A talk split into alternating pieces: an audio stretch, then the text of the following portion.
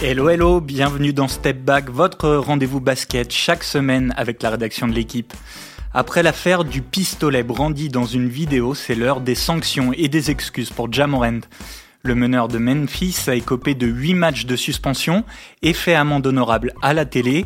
L'occasion pour nous de nous pencher sur la manière dont la NBA traite ses affaires, gère les scandales et sanctionne joueurs et dirigeants.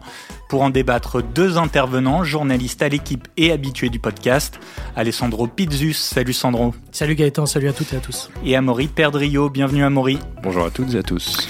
Allez, tout le monde est prêt, début du game. Jamoren connaît depuis euh, ce mercredi sa sanction. La NBA lui a infligé 8 matchs de suspension, une sanction euh, rétroactive. Et comme le meneur de Memphis a déjà manqué plusieurs matchs, il pourrait faire son retour au sein de l'équipe dès lundi. Sandro, j'aimerais qu'on reprenne avec toi euh, le, fil des événements. Est-ce que tu peux nous expliquer le déroulé de l'affaire Jamorant et les raisons pour lesquelles il se retrouve aujourd'hui suspendu par la NBA Alors, Jamorant a été suspendu pour huit matchs parce que euh, il y a à peu près dix jours, euh, on l'a vu dans une vidéo sur un live Instagram où il brandissait une arme alors qu'il était dans un strip club, dans une soirée, on va dire plutôt très arrosée. Et donc, cette vidéo publique a été évidemment vue euh, directement par à peu près euh, toute la communauté euh, basket. Et une vidéo, précisons, qui, qui n'est pas une vidéo volée, c'est lui qui se ah filme sur son propre compte Instagram. C'est sur son propre compte Instagram où on le voit donc brandir une arme. Il est dans un club de striptease dans le Colorado. C'est après une défaite de Memphis à Denver. Et donc immédiatement, il est, il est mis, mis de côté par, par Memphis. Ensuite, il y a la NBA qui, qui diligente une enquête et on a eu les résultats euh, de cette enquête. Enfin, la NBA a fait un communiqué hier pour dire que il n'y avait pas assez d'éléments pour prouver que euh, ce pistolet euh, qui, a, été brandi par Jamorant était à Jamorant. Jamorant dit que c'était pas le sien. C'est ce qu'il a dit hier sur ESPN. Donc, il échappe, on va dire, à une énorme sanction mais il prend quand même une sanction parce que euh, dans son contrat à Jamorant, voilà, quand on signe un contrat avec une franchise, on signe aussi un contrat avec la NBA. Un joueur n'a pas le droit de brandir une arme ou d'avoir une arme en déplacement. On, en reviendra, je pense, tout au long de, ce podcast, parce que c'est un peu la thématique. Euh, il prend une sanction aussi parce que la NBA se protège en termes d'image euh, vis-à-vis de tout ce qu'a renvoyé Jamorant ces dernières semaines, parce que, voilà, Sandro va y revenir, mais il y a il n'y a pas que ce fait d'une soirée. Euh, il y a des enquêtes euh, policières par ailleurs sur, sur des faits de violence. Donc finalement, on se retrouve face à un personnage euh, qui, qui, qui, défraie la chronique beaucoup trop souvent ces derniers temps. Et, le fait de, sanctionner à la fois voilà ce, ce, live Instagram, mais sûrement le reste à venir, c'est une manière de, pour la NBA de continuer à marquer son territoire face aux joueurs qui, qui débordent. Et tu le disais, Sandro, il risquait potentiellement une sanction beaucoup plus lourde parce que la on NBA parler de 50 matchs. Ouais, la NBA ne rigole pas avec le sujet des armes à feu. C'est quelque chose qu'elle prend très au sérieux. Ah bah évidemment, depuis euh, maintenant quelques années, on avait eu le, précédent avec euh, Gilbert Arenas euh, qui avait été suspendu 50 matchs à l'époque parce que au moment où la sanction était tombée, il restait 50 matchs de saison régulière et il avait pris 50 matchs de suspension parce qu'il avait ramené donc quatre pistolets dans le vestiaire qui n'étaient pas chargés. Hein, il faut le dire quand même. Vestiaire des Washington Wizards, donc à l'époque. C'était euh, en 2010. Et euh, il avait donc euh, eu euh, une altercation avec un de ses avec un de ses coéquipiers et il lui avait en gros exposé les quatre armes en lui disant tu peux choisir avec laquelle avec laquelle je vais je vais je vais te descendre quoi. Donc il avait pris 50 matchs de suspension Gilbert Arenas à l'époque. pour Jamorant c'est on l'a dit c'est un petit peu différent mais depuis neuf mois il est quand même il y a quand même plusieurs histoires qui sont ressorties. Ça avait commencé déjà en, en mai dernier en 2022 lors de la série de playoffs perdue par Memphis face à Golden State, où sur Twitter, euh, un fan l'avait insulté et il avait répondu par euh, c'est gratuit si tu veux tester les balles à tête creuse. Voilà, déjà ça c'était le premier événement. Euh, il avait été rappelé à l'ordre. il avait supprimé assez rapidement ce tweet. Mais bon, le mal était déjà un petit peu fait. En plus, euh, il y a eu quelques événements pendant l'été. Euh, sa mère a été euh, impliquée dans une dans une espèce d'esclandre avec un avec un vigile d'un magasin à Memphis dans un centre commercial. elle a appelé son fils. Jamorant est arrivé avec dix personnes. il portait, en tout cas selon le vigile qui a été menacé ensuite, il portait une arme. Ensuite, il y a eu quelques jours, euh, quelques jours juste après ça, il a été impliqué euh, dans une autre histoire où il organise. Jamorant est, quelqu'un qui organise un peu des, des, événements chez lui dans sa grande maison. Il fait des, pick-up games, ça s'appelle des, des, matchs de basket euh, dans sa maison, et il a en tout cas, il aurait agressé un, un jeune de 17 ans, il aurait rué de coups et il l'aurait menacé là aussi après avec une arme parce que euh, il lui aurait envoyé le ballon en plein visage. Voilà, ça c'est alors hier, Jamorant ne s'est pas exprimé sur ces sujets-là parce que c'est, il y a encore des enquêtes en cours. Sachant que la dernière histoire, parce que on a essayé de faire simple et concis, mais il y a tellement de choses à dire depuis neuf mois sur Jamorant. Le 23 janvier dernier, après un match à Memphis entre euh, les Grizzlies et Indiana, euh, grosse tension pendant ce match, euh, ça finit presque en bagarre à certains moments. Les, les, joueurs d'Indiana, les membres du staff d'Indiana et certains joueurs attendent le quart juste en dehors de la salle et un SUV qui aurait été conduit par Jamorant passe près euh, des membres du staff d'Indiana, passe à vitesse très lente, les fenêtres se baissent et là, euh, il y a des lasers rouges qui sont pointés euh, sur les membres du staff d'Indiana. Voilà, tout ça est sous enquête pour l'instant. Ce qui est assez marrant, c'est de voir Alors, sur les lasers, la NBA a déjà euh, dit qu'elle n'avait pas pu euh, prouver euh, qu'il y avait eu des, des, des, armes impliquées, en tout cas. Voilà, en tout cas, ça, ça c'est aussi un point important, c'est-à-dire que il y a l'enquête de la NBA qui est indépendante de tout le reste. Il y a l'enquête de la, de la police à chaque fois. Donc il y a toujours deux enquêtes. Il y a celle de la NBA et celle en gros de la, de la justice américaine. Dans cette histoire des lasers, c'est vrai que pour l'instant la NBA a rendu, on va dire, les conclusions de son enquête, pas la police encore. Voilà. Et euh, c'est pour ça que pour rebondir sur ce que dit Sandro, sur toutes les affaires en cours, on ne peut pas prononcer de sanctions, puisque si la justice américaine statue, la NBA devra s'aligner à un moment donné. Euh, mais c'est intéressant de noter que dans, l'historique des, on va dire des, des, des, faits avec armes euh, sur les suspensions américaines, on tourne souvent autour de ces 10 matchs. Euh, C'était 10 matchs pour euh, pour Delonte West. Euh, et c'était 7 de mémoire pour euh, notre ami euh, Malik Bisley. Non, c'était Malik, 12. Malik Bisley, c'était 12. Mais ce que je veux dire par là, c'est que quand quand il y a quand il y a un joueur qui euh, est surpris à utiliser une arme en dehors du cadre de son travail, euh, la sanction elle, elle, elle, est inférieure aux 10 matchs. Donc les 8 finalement de Morant euh, s'inscrivent un peu dans la, la jurisprudence. Parce que rappelons quelque chose, ça, ça, peut paraître une évidence, mais on est en France et ça, ça peut nous choquer. Mais aux États-Unis, posséder une arme est légal. Bah, c'est le deuxième amendement de la Constitution américaine. C'est c'est ce dont non, se réclame. C'est une porte ouverte, mais c'est pour ça que les sanctions Bien ne sûr. sont pas plus lourdes. Mais, et c'est là où on en discutait avec Sandro avant le avant le podcast. C'est là où en fait le règlement de la NBA vient s'ajouter en fait à la à, on va dire au droit constitutionnel américain. Euh, ce qui donc c'est ça fait partie du contrat de travail des joueurs que de, de, de ne pas porter d'armes quand ils vont euh, au travail, que de ne pas se déplacer avec une arme. D'ailleurs, euh, c'est Sandro qui me disait, c'est marrant, mais Jamorant à Memphis, euh, même en dehors du cadre de son travail, peut se balader avec le flingue à la ceinture, ça posera pas de problème. Mais s'il l'emmène dans son sac avec lui à l'extérieur, là, ça, là, ça pose un problème. Donc, euh, mais donc il y a ce jeu entre le, le droit, le droit américain et, et, et, le contrat de travail des joueurs, qui fait que bon, ben c'est sûr que dès qu'on met un pied en dehors du parquet, ça devient tout de suite un peu flou. Il faut pas se faire attraper en train de faire des bêtises euh, à ce niveau. D'ailleurs, c'est ce que la NBA a essayé de, euh, lors de son enquête, de, de déterminer si l'arme qui a été vue donc dans ce live Instagram de Jamant, est-ce que cette arme avait été introduite dans des locaux de la NBA, dans la salle euh, d'entraînement euh, de Denver où s'est entraîné Memphis avant le match? Voilà, c'était la grande question de l'enquête de la NBA parce que si jamais euh, ce fait-là avait été avait été prouvé, là, il aurait pu s'exposer à une, une sanction beaucoup plus importante ce qu'il faut dire aussi, peut-être, c'est que la NBA, donc vous l'avez dit, il y a le règlement, mais elle va même au-delà du règlement. Elle euh, s'engage en tant que ligue. On sait que c'est une ligue très engagée sur beaucoup de, thèmes, thématiques progressistes. Elle a fait de la lutte contre les armes à feu euh, l'un de ses engagements forts. On se rappelle pendant les dernières finales NBA, Celtics et Warriors avaient affiché des t-shirts pour mettre fin euh, euh, aux armes en libre, en libre circulation pardon, aux États-Unis. On a cette espèce de de dissonance entre d'un bah, côté des joueurs qui sont euh, des Américains euh, et qui ont pour certains des armes, euh, des armes, les portes, les affiches s'en revendiquent parfois comme Karl Malone, et de l'autre cette ligue qui essaye de promouvoir la fin des armes en libre circulation. C'est ce qui explique aussi peut-être la sévérité des, des, des sanctions.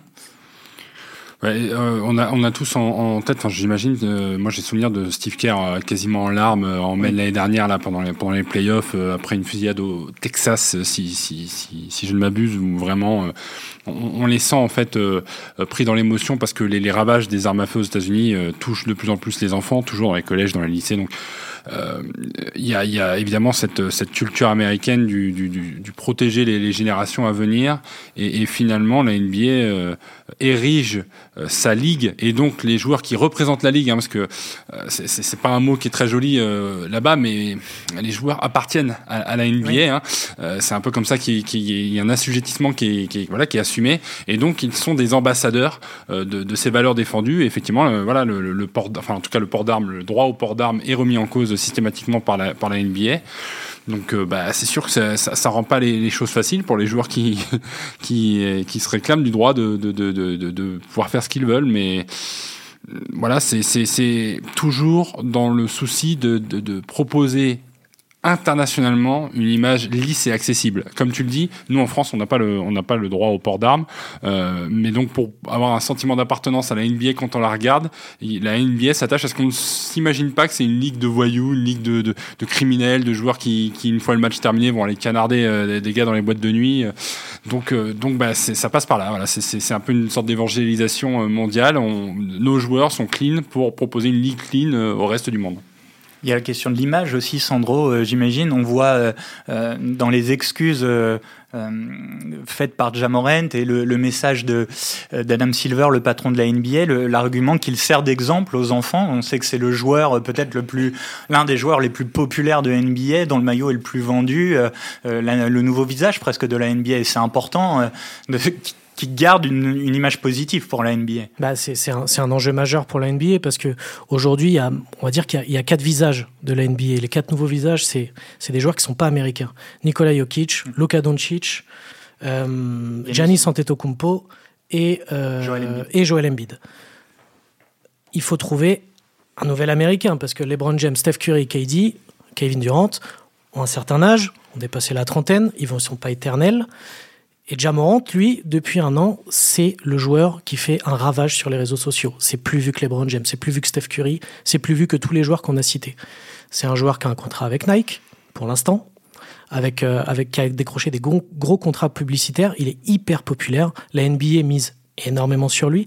Donc oui, là, on est euh, face à un cas extrêmement touchy pour la NBA parce que elle est obligée de punir un petit peu, mais elle ne peut pas non plus euh, le, mettre, le mettre en pièces parce qu'elle a beaucoup trop investi et elle espère vraiment miser sur lui pendant de, longues années. Et c'est pour ça que je trouve qu'il y a... Je suis désolé, mais c'est quand même plus facile de punir un Gilbert Arenas qu'un Jamorant. Parce que Gilbert Arenas, même si c'était un très bon joueur, a jamais été mentionné pour être le visage de la NBA ou d'une franchise en particulier.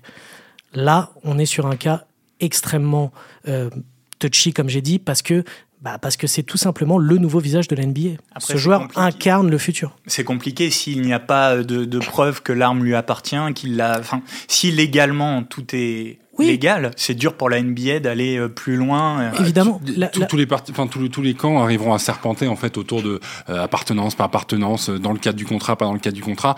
Euh, moi, ce que je retiens dans cette histoire, et on sera pas étonné dans un ou deux ans quand on en reparlera, parce que c'est le storytelling à l'américaine, il y aura la rédemption de Jamorant. Euh, et ça, ce sera l'histoire. dedans. Sera, mais oui, parce oui. que lui déjà, il est déjà en train de travailler son image à travers le mea culpa. La NBA a déjà travaillé son image en, en assénant la sanction mais en, en accueillant à nouveau le, le, joueur à bras ouverts. Et, et, et puis finalement, ben voilà, qu'est-ce qu'on va dire dans un ou deux ans? Ah là là, c'était c'était un gamin qui était possiblement perdu pour la NBA. C'est à nouveau notre superstar. Voilà, le Phoenix qui renaît de ses cendres. Bon ben voilà, c'est très très américain. À voir euh, à voir la suite que euh, qui, qui, sera donnée parce que euh, n'oublions pas une chose, c'est que le joueur avoue lui-même qu'il y a un problème. Il a un problème. Il a suivi un programme. D'ailleurs, pendant là, là il, il, a suivi un programme pendant quelques jours euh, de conseils, ce qu'appellent les Américains en gros d'aide psychologique psychologique parce qu'il a reconnu qu'il avait en ce moment des problèmes. Alors il a quitté ce programme là qu'il a, qu a, fait en Floride parce que c'était quelques jours. Oui, il, euh, il a laissé d'anxiété, voilà, de, stress, de stress, de gérer la pression parce qu'hier il s'est expliqué, hein, il, a, il a parlé à ESPN pendant pendant un petit quart d'heure où il a dit qu'en gros cette façon, alors quand on l'a vu dans cette vidéo, pour lui c'était un moyen de s'échapper. Et quand Jalen Rose, qui menait cette interview, lui a demandé s'échapper de quoi, il a dit s'échapper des angoisses, du stress. Et c'est pas le seul en NBA à s'exprimer hein, sur ce, sur, ce volet-là. Euh, et c'est bah, c'est voilà, c'est un des biais de, de, de cette ligue, comme l'est d'ailleurs toujours le problème de, de dopage. Euh, voilà, qui est beaucoup moins visible parce que beaucoup plus euh, maîtrisé aussi euh, de, longue date par la NBA. Mais voilà, il y a plusieurs moyens pour les joueurs encore aujourd'hui de, de, s'afficher dans certains types de frasques. celle de Jamorant, c'est la, c'est la plus visible des derniers mois parce qu'on touche, comme disait Sandro, à, un joueur méga méga star. Mais, mais en sous-jacent, il y a beaucoup beaucoup de sujets de lutte pour, pour la NBA. Mais évidemment, comme tu disais, Gaëtan, il a été pour l'instant, on va dire, les enquêtes ont, montré que bon, il n'était pas, euh, il était pas coupable d'avoir fait quelque chose de répréhensible, on va dire en termes de, de grosses sanctions, mais voilà, c'est une accumulation. C'est-à-dire que pendant toute une semaine, alors on a eu cette histoire euh, du live Instagram. Quelques jours avant, on apprenait que cet été, voilà, il y avait eu deux histoires, comme j'ai dit, avec euh, ce pick-up game qui finit mal avec un adolescent, cette histoire au centre commercial, plus tout ce qui s'ajoute et aussi le comportement de Jamorant qui, on va dire, pose un petit peu problème parce que on est un peu sur, sur une frontière entre euh, la confiance en soi et l'arrogance. Il était, voilà, il était borderline entre ces deux trucs et il a franchi le pas. C'est-à-dire que cette espèce de surplus de confiance s'est transformé en, arrogance et ça, ça, lui joue des tours en termes d'image. C'est-à-dire qu'aujourd'hui, parce qu'il y a encore un an, mais Memphis, c'était c'était la darling de la NBA. C'était vraiment cette équipe que tout le monde adore voir jouer. Oh, c'est génial, c'est un, un, petit marché. Il y a un esprit d'équipe incroyable. Il y a un super coach, il y a un super joueur qui fait des highlights de fou. Et en un an, on est passé de cette franchise adorée, de ce joueur adoré, à une franchise beaucoup moins appréciée et un joueur qui défraie la chronique par notamment des faits divers qui sont assez glauques. Je voudrais, si, si, vous le voulez bien, qu'on élargisse un petit peu au-delà du cas de Jamorent euh, et, et, de voir bah, l'ensemble de, de, ces frasques, de ces affaires que la NBA a à gérer. Euh, il y en a beaucoup cette année. Et, et, tu le disais tout à l'heure, Sandro, il y a l'enquête judiciaire et il y a les enquêtes menées par la NBA elle-même. Ce qu'on constate, c'est que la NBA est prête et capable de déployer des moyens extrêmement large euh, pour euh, enquêter sur divers sujets. Euh, je pense par, exemple à l'affaire Robert Sarver, l'ancien propriétaire des Phoenix Suns. Est-ce que vous, Amaury, tu peux nous en dire un peu plus sur les, moyens que la NBA est prête à, mettre en place et pourquoi c'est important pour elle d'avoir ses propres enquêtes, ses propres sanctions? Je vais juste nuancer. En fait, j'ai pas l'impression qu'elle mette tellement de moyens. Elle y met les moyens à la hauteur de, des, des mouvances du moment. Euh, dans le sens où euh, la NBA c'est quand même des ligues qui est les, plus en phase avec son temps. Et donc c'est une des celles qui est les plus accessible sur les réseaux sociaux euh, auprès de la jeunesse auprès de, de multiples générations. Et en fait euh, toutes ces, ces affaires de, à la fois de racisme ou de ou de sexisme tombent en pleine vague de MeToo ou en pleine vague de I Can't Breathe en, en pleine vague en fait de, de, de tensions sociales au sein même de la société américaine. Donc pour une ligue qui veut s'ériger en exemple suprême, euh, c'est, en fait, on compte plus en moyens mis pour euh, enquêter, on compte en résultat de l'enquête. Et à partir du moment où il est avéré que n'importe quel dirigeant, n'importe quel joueur, n'importe quel coach va avoir un comportement euh, qui est jugé contraire aux mœurs, euh, voilà, elle mettra tous les moyens qu'il faut pour coller à cette image, pour absolument euh, maintenir et continuer d'ailleurs à élargir sa, sa, sa, palette de fans. Donc quand tu quand tu tombes sur un, un, sur un sur des sur des faits de harcèlement au sein de, chez les chez les Phoenix Suns. parce que j'ai pas précisé, c'est ça le Robert Server, l'ancien euh, propriétaire des Phoenix Suns, qui était accusé de harcèlement envers plusieurs employés, notamment des femmes au sein des Suns, et de, de tenir des propos racistes. Voilà. Bon, et là, bon, c'est souvent d'ailleurs. mais, mais la NBA a mandaté un grand cabinet d'avocats. Ils ont mais il y a un des milliers de documents, entendu des centaines de personnes. Elle y a un intérêt parce qu'il y a une chose qui est très très importante, c'est que dans le, euh, enfin, dans le droit américain, tu ne peux pas accuser euh, dans le vide. Il faut la preuve de la culpabilité. Euh, le problème, c'est que contrairement en France où tu es présumé innocent, aux États-Unis, tu es, présumé coupable jusqu'à ce que tu aies fait la preuve de ton innocence. Et en fait, bah, juridiquement, euh, tu peux quand même, à un moment donné, si tu n'es pas fautif, prouver que tu, que tu n'es pas coupable. Et donc là, finalement, en diligentant toi-même l'enquête et en allant euh, vraiment euh, faire en sorte qu'il n'y ait pas de place au doute, dans ce cas-là, il n'y a, a, pas de doute non plus sur la sanction que tu prononces derrière. Et, et, et Server répondait d'ailleurs à ce qui s'était passé avec Sterling, qui était évidemment éminemment plus grave. Euh, et, et, donc finalement, par, par l'expérience des Clippers euh, et Donald Sterling, dont on sait que c'était des propos qui, qui, qui, était d'un autre temps, voilà, au-delà du racisme, voire dans l'esclavagisme. bon, bah effectivement, il y, avait déjà cette expérience-là qui a servi celle des Suns. Oui, puis il avait pris 10 millions de dollars d'amende. Euh, il a pris 10 millions de dollars d'amende, serveur, alors que Sterling avait pris à l'époque un peu plus de, 2,5, je crois. Donc euh, il y a aussi une évolution à ce niveau-là. Quand il y a un cas après, il y a, un précédent et on, on, durcit le ton. Je pense que je suis tout à fait d'accord avec ce qu'a dit Amaury. Il y a aussi cette volonté de la NBA de faire ses propres enquêtes pour montrer que elle gère son image et surtout, elle agit en conséquence dans son propre périmètre. Voilà. C'est-à-dire que, OK, on a compris, il y a un problème ici, on va le régler nous-mêmes. Et au-delà de, ces, au-delà de ces enquêtes, de ce côté, il y a un problème, on veut le régler nous-mêmes. On a même l'incarnation euh, presque paternaliste euh, du, du, patron de la NBA, euh, Adam Silver, le, le, commissionneur, qui donne lui-même de sa personne, qui a rencontré là par exemple Jamoren, pour lui faire la leçon, tel, un directeur d'école qui, convoque un, un lycéen fautif. Il avait fait pareil avec Kyrie Irving au moment où, Irving avait fait la promotion sur ses réseaux d'un, d'un documentaire antisémite. Adam Silver incarne lui-même ça, Sandro. Mais en fait, le, le commissionnaire de la NBA, c'est un, personnage à part entière, c'est un personnage central euh, dans, le, microcosme du basket et notamment de la NBA. C'est euh, le grand patron, quoi. Tu, lui, dois des comptes. Si tu fais une connerie, euh, c'est comme un, garçon avec son père, quoi. Quand il rentre euh, à l'école après avoir fait une connerie, bah, il risque de s'en prendre plein la gueule. Et là, c'est exactement ce qui s'est passé avec Jamorant.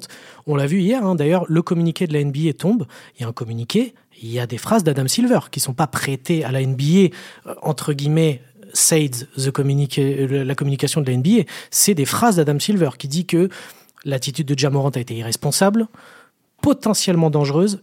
Le, langage dans ce communiqué est hyper important parce que c'est à la fois euh, un rappel à l'ordre et une mise en garde. C'est-à-dire que pour la, c'est-à-dire que là, on va gentiment passer l'éponge petit à petit. Ok, cette histoire est derrière lui. Par contre, c'est un avertissement. La, prochaine fois, on comprend bien que il n'y aura pas de cadeau. Il va prendre, il de max si jamais il récidive. C'est très clair dans dans les propos d'Adam Silver. Qu'est-ce que tu en penses, toi, Amaury? On imagine mal, nous, euh, Européens, avec notre culture de ligue euh, ouvertes qui ne sont pas des, des, entreprises. On imagine mal, je sais pas, Vincent Labrune, le président de la, la Ligue de football, euh, euh réprimander Neymar après ses parties de poker, par exemple. C'est le grand juge, en fait, euh, Adam Silver, mais, mais euh, ça date pas d'hier. Enfin, rappelons qu'il est successeur, en fait, de, de, David Stern, qui est le principal instigateur de l'internationalisation de la NBA. David Stern a offert la NBA au monde, et, et, et avec la, la succession d'Adam Silver, lui doit en rester le garant de, de, de, de cette image lisse, accessible spectaculaire en fait. Le spectacle doit rester sur le terrain euh, pour, pour, pour la NBA et d'ailleurs quand on les a vus euh, à, à, à Paris, on se rend bien compte que c'est pas uniquement du basket, c'est c'est un business une entreprise. Euh, sans, fin, sans fin. Et, et, et, ce, ce que Jamorant euh, a, a, fait là, ou ce que d'autres joueurs font quand ils sont, euh, bon, évidemment pas des grands noms, mais quand des joueurs sont suspendus pour utilisation de drogue, quand ce sont des violences domestiques, quand ce sont voilà des, des, des, des faits avec des, des armes feu, en fait typiquement, ils font prendre à la NBA le risque de perte de partenariat et, de, et de, perte de confiance de la part de, de contributeurs non négligeables. Donc de l'argent. Donc, donc évidemment qu'il y a ce rapport à l'argent et, et, et, dont euh, Adam Silver est le premier défenseur, c'est le premier businessman de la NBA, c'est le premier à, à, à, rapporter de l'argent à la NBA et donc euh, dans, dans, son communiqué, il rappelle que Jamorant en fait perdre à la NBA euh, par ce genre de choses. Mais de là à s'engager personnellement auprès des joueurs à faire, on se rappelle de sa rencontre avec Kyrie Irving aussi au moment où on a l'impression que c'est lui qui va, qui explique c'est pas bien ce que Mais tu voudrais que ce soit qui, qui le ferait si, si c'est pas lui? Parce que euh, on, on, en parlait d'ailleurs, euh, parce qu'on dans, dans ce vaste sujet des, des, frasques, celle par exemple d'Ime Udoka à, à, Boston euh, appartient à une case un peu particulière parce que c'est la franchise qui a oui, géré ça en interne. Euh, bon, euh, assez vite fait, c'est qu'en gros Ime Udoka a entretenu une relation avec une, une femme appartenant à, à, à l'entreprise, enfin appartenant pendant sous contrat avec l'entreprise, ce qui est interdit par le code interne des, des Boston, Boston Celtics. Celtics. Donc finalement, c'est c'est une affaire interne qui a été gérée en interne, et là où la NBA n'avait pas forcément à mettre son nez, alors qu'il s'agit quand même d'un entraîneur d'une de ses 30 franchises. Mais ça a été géré en interne, immédiatement, avec le remplacement. Elle a, elle a pas à mettre son, son nez là-dedans. Mais sur le reste, dès, dès qu'on va vraiment toucher à son image, et donc au, au, sous dans la poche... En ouais. fait, si, si tu mets en péril le business, c'est un peu ça qu'on a dit hier, enfin en tout cas ce qu'a dit Adam Silver hier. C'est-à-dire que si tu mets en péril le business, c'est ce qu'a fait un petit peu Jamorant en écornant, on va dire, l'image de la NBA avec toutes ces frasques, Et ben là, le grand patron intervient. Et je pense à, Gaëtan que, euh, en fait, Adam Silver, tout comme l'était euh, David Stern, c'est c'est un visage qui est connu du grand public. C'est-à-dire, c'est pas n'importe qui. S'il s'exprime, tu sais que ça va être sérieux, que c'est quelqu'un d'important. En fait, dans la NBA, tu as les joueurs, grandes stars, et tu as le grand patron. Et tout le monde sait qui est le grand patron. Et c'est lui qui gère tout ça. Dès qu'il il faut remettre un peu d'ordre, dès qu'il faut parler business, dès qu'il y a un problème d'image ou quoi, c'est lui qui intervient. Parce que c'est lui le grand patron, tout simplement. C'est le premier businessman, comme tu as dit. Et là, il a mis en péril le business, donc il l'a mis aussi en péril un petit peu. Donc il intervient. Il n'intervient pas sur les suspensions de match, par exemple. Tu vois, quand c'est un, quand c'est un fait de jeu. Une bagarre. Une euh, alors une grosse bagarre, si. Euh, quand sur les, sur vraiment les, parce que là, encore une fois, une grosse bagarre où ça, ça dévie en tribune ou où, ça devient plus gros que le match, t'es obligé d'intervenir. Encore une fois, pour une question d'image. Mais quand c'est euh, un coup de coude, d'une double technique, etc., on voit jamais Adam Silver intervenir. Mais par contre, voilà, c'est à un moment donné, c'est lui qui les représente. Donc c'est normal qu'il intervienne. Mais à vous écouter, tout ne serait que business. Est-ce que cette ligue n'est pas aussi ne peut pas avoir ses propres valeurs euh, progressistes. Euh, voilà, il y a, l'engagement bah, contre les armes à feu, on l'a dit, contre le racisme, l'homophobie. Elle a été, euh, la NBA a été très très réactive après des propos homophobes d'Anthony Edwards en début de saison.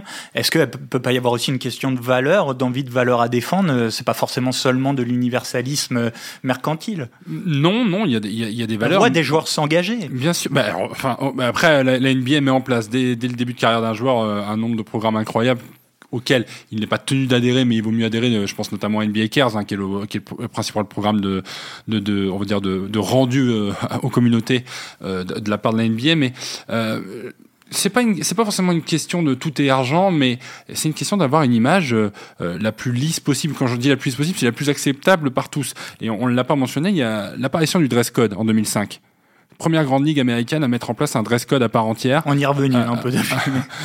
oui, mais à l'époque, c'était c'était vu comme presque une transgression de la part de la NBA que d'imposer aux joueurs un style vestimentaire qui allait parfois à la rencontre de voilà de ce que certains aimaient euh, aimaient euh, porter ou voilà c'était voilà participer à une image un peu plus lisse parce qu'on était à une époque où les joueurs s'habillaient beaucoup euh, avec des baguilles des tenues larges un esprit un peu ghetto pour caricaturer. Et David Stern avait fait le ménage avait imposé le costume obligatoire pour tout le monde. n'est plus qui n'est plus qu'à aujourd'hui. Aujourd'hui c'est la foire c'est le c'est la fashion week tous les jours. Mais mais mais au final oui. il y, a eu il y a eu une forme d'évolution parce que cette époque là avec le dress code donc c'est c'est surtout dû euh, à Allen Iverson à l'époque, euh, qui s'habillait un peu, on va dire comme comme comme un voyou, un peu comme comme les mecs des gangs. Euh, il avait sorti un album de rap. Enfin, je, signale quand même que Damien Lillard en a, sorti quelques uns et ça a causé aucun problème ces dernières années. À l'époque, exactement, parce que voilà, t'as dit, c'est c'est aussi le progrès. C'est une ligue progressiste. Elle a avancé aussi avec son temps. Après, il y avait à cette époque-là peut-être un besoin de faire un petit peu le tri parce qu'il n'y avait pas non plus que des choses positives qui se passaient dans la ligue. Il y avait, aussi beaucoup de, problèmes de, comportement et Allen Iverson en était, en, était un très bon exemple aussi. Hein. Il y avait Carmelo Anthony aussi à une époque. Ça a été, ça a été plutôt bien géré par David Stern. Voilà. Euh, c'est une question d'image renvoyée. Hein. À chaque fois, c'est pas tout le temps l'argent, mais si, si tu si tu ne nous opposes pas la notion d'argent euh, dans les dans, dans, ce qui est mis en place par l'NBA, dans ce cas-là, il y a forcément la notion d'image qui vient avec ça. Et je rappelle que 2005, on est juste après euh, Malice at the Palace, donc la, la, la grande bagarre de Indiana euh, Détroit à Détroit. Et, et, tu vois bien qu'à cette époque-là, la NBA souffre d'une d'un problème. Elle a du mal à, à, à, s'identifier, quoi, à proposer un, quelque chose au, au, public où on se dit bon, là, il vient de se passer un truc énorme, des suspensions de 80 matchs, euh, avec des, joueurs majeurs. Euh, comment est-ce qu'on euh, ramène les fans à nous Voilà, ben en, en, normalisant, on va dire un peu les, les joueurs de, de, de, la NBA, en les rendant accessibles. Voilà, ils les ont rendus accessibles. Après, maintenant, ça a à nouveau changé parce et que surtout éviter les scandales et la mauvaise pub. Tu as Malice de Palace. Évidemment, ah bah c'est un événement majeur, mais c'est une, une, méga mauvaise pub pour la NBA. D'ailleurs, quand on revoit les images de Malice de Palace, David Stern était là ce soir-là. Quand tu vois sa tête, tu sens que tu sens que ceux qui sont impliqués dans cette histoire vont prendre très cher. Et ils ont pris très cher. ce qui est très marrant, c'est qu'aujourd'hui, euh, paradoxalement, euh, pour certains, euh, enfin moi j'en fais partie, maintenant je trouve que la, NBA est trop lisse par, parfois sous certains aspects, ce qui fait que dans son basket, bah, on ressent moins un peu le, bah, ouais, le, frisson. ouais, il y a moins de frisson parce que c'est presque très. un hein. non, mais j'ai pas, enfin, j'ai pas besoin de bagarre. non, mais que ça soit un peu plus un peu plus brut de décoffrage sur certains matchs, pourquoi pas. Mais, la NBA a travaillé son produit, son basket. Le basket NBA est un produit travaillé, lissé, poli, de manière à ce que euh, on invite les gens au spectacle, euh, pardon, au spectacle, que ce soit par le biais de la télé ou directement dans la salle. Tu, je voudrais, pour finir, peut-être revenir un peu sur le cas euh, particulier de Jamoren. Tu parlais, Sandro, de Carmelo Anthony, qui filait, d'après lui-même, hein, d'après ses dires, un mauvais coton au milieu des années 2010 et un peu à l'image de Jamorant aujourd'hui, le euh, patron de la NBA de l'époque, David Stern, l'avait pris entre quatre yeux pour le remettre euh, dans le droit chemin, lui avait infligé une lourde suspension après une bagarre. Est-ce que euh, Jamorant, on l'imagine, suivre un peu le, le, même chemin retrouvé? Vous parliez de rédemption tout à l'heure, le, le, droit chemin. Est-ce que ça fonctionne, ces sanctions, le sermon du patron? En fait, il faut qu'il y ait une prise de conscience du joueur. Et c'est ce qu'avait dit Carmelo Anthony dans une récente interview, parce que on n'avait jamais su un peu ce qui s'était dit entre David Stern à l'époque et Carmelo Anthony. Alors Carmelo Anthony avait été impliqué dans dans une bagarre énorme entre Denver et New York, euh, où il avait pris 15 matchs et tous les autres avaient pris à peu près 7, 8 matchs. Et en fait, il était allé voir David Stern pour lui dire Je comprends pas pourquoi moi j'ai pris 15 matchs. Et David Stern lui avait dit Mais est-ce que tu est-ce que as vu déjà tes antécédents? Parce qu'il faut savoir que Carmelo Anthony, au début de sa carrière, joueur extraordinaire déjà à l'époque, mais euh, baston en sortie de boîte de nuit plusieurs fois, euh, chopé avec de la marijuana plusieurs fois. Euh, il s'était posé euh, pour faire une vidéo, je crois, lors de sa troisième année, pour dire à Baltimore, parce qu'il est originaire de Baltimore, qui est une ville, on sait, c'est un peu chaud, où il avait dit euh, si les flics viennent nous emmerder, on sait comment répondre. Donc autant vous dire que David Stern, il n'avait pas trop apprécié ce genre de ce genre de déclaration, et qu'au moment où il y avait eu cette bagarre entre Denver et New York, il l'avait convoqué pour lui dire, en gros, il avait fait un peu le parrain, David Stern, en lui disant Je sais ce que tu fais, je sais quand tu fermes les yeux avant d'aller dormir, je sais tout, je sais avec qui tu traînes, je sais ce que tu manges. Donc, je te préviens, si tu veux être un voyou, continue comme ça. Si tu veux participer à ce business, c'est ce que Carmelo Anthony a dit dans, dans, un podcast il y a 2-3 ans, si tu veux participer à ça, si tu veux gagner de l'argent et avoir une belle carrière, tiens-toi à carreau. Et depuis ce jour-là, après cette discussion avec David Stern, bah, Carmel Anthony s'est tenu à carreau et a, fait une carrière tout à fait honorable pendant, pendant une dizaine d'années après ça. Donc je vois pas pourquoi ça serait l'inverse pour pour Jamorant. Maintenant, il faut qu'il ait une prise de conscience. Il faut aussi qu'il fasse le ménage. On l'a pas dit, mais dans son entourage, rappelons quand même une chose dans cette dans ce live Instagram, il est avec je sais pas une vingtaine de personnes. Il y en a pas un pour lui dire en fait là tu es en train de déconner, tu vas faire une grosse connerie. Personne dans son même lui, il l'a dit hein, hier. Il a dit je, on s'est mis dans cette situation-là. On. Et quand, quand Jalen Rose lui a dit c'est qui on, il a dit c'est moi et mon entourage. Donc il a conscience aussi que en ce moment, il est peut-être pas très bien entouré. Il a besoin un petit peu euh, d'être d'être un peu au frais. Tu as dit qu'il pouvait revenir lundi. Bah, il a confirmé hier qu'il reviendrait pas lundi par contre. Donc à partir de lundi, il pourrait revenir, mais il n'est pas prêt physiquement. Même Taylor Jenkins a dit hier, je sais pas quand il va revenir. Il y a une grosse interrogation autour de lui, mais en fait, aujourd'hui, le sportif, c'est presque dérisoire parce qu'il a besoin déjà de se remettre la tête à l'endroit. Mais tu l'as dit, je pense que pour la NBA, elle a flairé le bon storytelling. Si jamais, bon, Memphis fera ce que, la franchise fera ce qu'elle devra faire en playoff, mais ensuite, ça sera le retour de Jamorant, il y aura de la pression parce qu'à chaque fois qu'il va mettre un pied sur un parquet pendant les premiers mois, ça va être, il va, il va être, il va être abasourdi de, de, de questions à ce niveau-là. Bah alors, qu'est-ce qui s'est passé, machin? Qu'est-ce que tu as fait? Qu'est-ce que tu fais maintenant? Donc, il y a tout un, un storytelling qui va se mettre en place autour de ça. Donc c'est sûr que si jamais il arrive à, se sortir de ça, la NBA euh, va réussir à, monter une histoire incroyable autour de ça. C'est, euh, c'est la suite. La vérité commune à tout ce qu'on vient de, mentionner, c'est, c'est, c'est quand même voilà, ce, ce, cette rupture qui a été actée avec les années 70-80 et une ligue qui était empêtré dans les affaires de, mais quand on dit de drogue, c'était pas du dopage pour la performance sur le terrain, c'était de la cocaïne sur dans les dans les vestiaires, en dehors des vestiaires, du trafic, des joueurs qui dont les carrières sont deviennent ultra éphémères parce que parce qu'ils sont rongés par la drogue, l'alcool, la, violence et, et, et, cette rupture actée justement au moment de l'internationalisation, au moment où on rend la, la accessible aux autres, où on se rend compte que il n'est pas possible de vendre un produit incarné par, euh, pardon l'expression, des voyous. Et, et, et aujourd'hui, voilà, on parle de Carmelo, on parle de Jamorant, mais on est quand même sur des cas presque exceptionnel euh, parce que parce que ça arrive très peu en tout cas ce, ce, que ça prenne ces proportions là parce que ce sont des grands joueurs. C'est c'est oui mais même quand tu prends l'historique aujourd'hui des, des, joueurs qui sont suspendus à vie là pour pour dopage bon c'est plus de la suspension à vie c'est deux ans mais tu te rends compte qu'ils y reviennent pas et, et ou alors qu'ils ont qu'ils ont consommé leur carrière mais euh, au final euh, le, voilà le dénominateur commun c'est que la NBA depuis euh, depuis les années 80 depuis qu'elle a décidé de, de s'offrir au monde elle, elle, a décidé aussi d'offrir euh, voilà des, des, du, du, du, basket et du spectacle et pas des voyous c'était un peu l'expression que vous me pardonnerez, mais, mais on est passé d'une ligue entre guillemets de voyous et de, et de fermée sur elle-même à, quelque chose d'ouvert. Donc plus tu vas t'ouvrir, plus tu vas devoir aussi montrer que, que, tu, voilà, que, tu te, que tu te mets au diapason. Merci beaucoup, messieurs, pour euh, ce podcast euh, un, peu, enfin très différent même de ce qu'on fait d'habitude. Euh, merci pour pour votre temps, pour vos arguments. Merci à vous de nous avoir écoutés. Merci Antoine Bourlon à la réalisation. Vous pouvez retrouver tous les épisodes de Step Back en ligne sur l'équipe.fr et sur les plateformes. À très bientôt. Merci.